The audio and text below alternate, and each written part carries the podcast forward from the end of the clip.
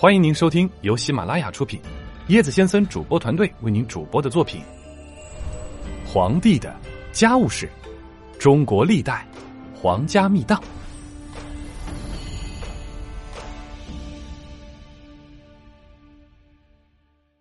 第八章：元代皇家秘档。第一节：托雷死亡谜案。托雷死得很突然，死得很蹊跷，死得充满了争议。争议的焦点就在于，他是意外猝死，还是死于哥哥窝阔台费尽心机的谋杀。托雷死前的三天喝了一碗水，这碗水是巫咒之水。他怎么会喝下这种水呢？这要追溯到蒙古大军讨伐金国的时候。当时。元太宗窝阔台忽然患病，几天几夜昏迷不醒。蒙古人相当的迷信，于是召巫师前来占卜。巫师一到，窝阔台就醒了，问巫师吉凶如何。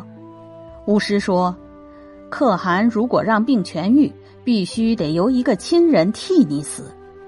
替死的方法是让巫师在一碗水里施下咒语，让一个亲人来喝。”恰在此时，窝阔台的弟弟托雷来探病，得知这一情况后，主动提出自己来喝这碗巫咒之水。巫师取来施过咒语的水，托雷喝下后，几天后离奇死亡了。托雷一死，朝廷上下议论纷纷。史官记载此事，一方面给托雷之死蒙上了一层神秘的色彩。另一方面，又大肆渲染托雷带饮巫咒之水的事件。那么，托雷喝下的巫咒之水有毒吗？有一种可能性是没有毒，只是不干净，含有肮脏物质是有可能的。蒙古巫师做法一般是把烧衣纸后剩下的灰烬兑水饮用，烧的过程中如果含有杂质，经过氧化作用，就会形成可溶于水的有毒物质。既是有毒物质，当然就会导致人生病或者死亡。即使水中不含有毒物质，但用于巫术的水的含菌量会比日常饮水高。托雷长期征战，体质自然很强壮。但是当时如果患有感冒的小症，人体的抵抗力就会下降。平日不得病的人，一旦患病，就容易彻底倒下。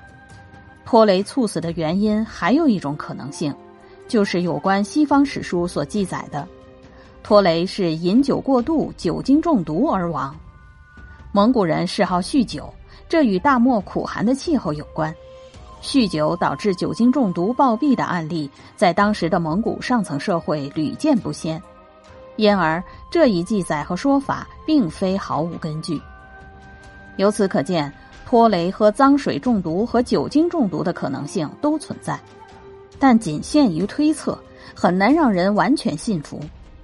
如果这些可能性都被排除掉，那就只剩谋杀了。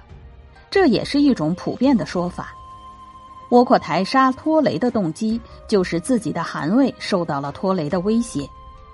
在选举大汗的乌里勒台大会前，托雷监国达两年。选举大会持续了四十多天才达成共识，手握兵权又监国很久的托雷寄予汗位，这一点窝阔台很清楚。托雷的功劳很大，在灭金之战的三峰山一战中，他独自歼灭金军主力二十万，金国名将几乎无一幸免，剩下的部队被围困在三峰山中，只要托雷率军继续进攻，就有可能全歼金军。完成父亲成吉思汗的遗愿。正在此时，有谋士劝谏托雷暂缓进兵，等窝阔台大军到了以后再一起攻打。谋士很有心计呀，让托雷把大功让给窝阔台，既保证一举消灭金军，又不至于功高震主，给自己招来祸患。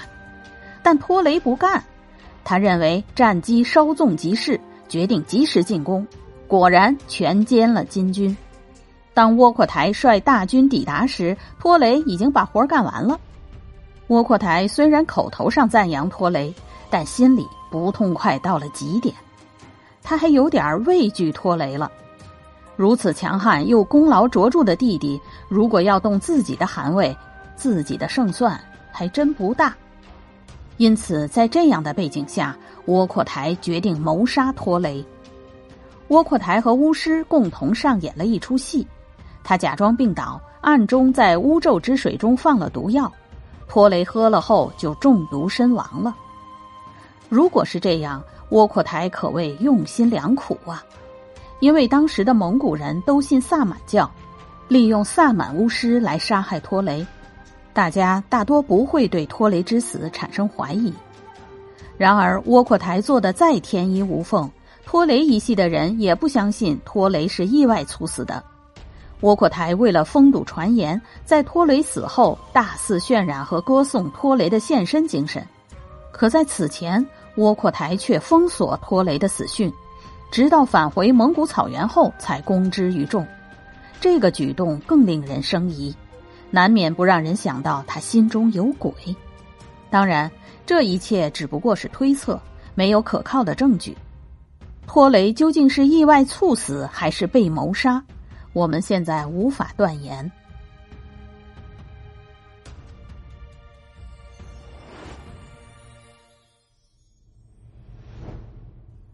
下面来聊一聊趣味链接：窝阔台的领土扩张。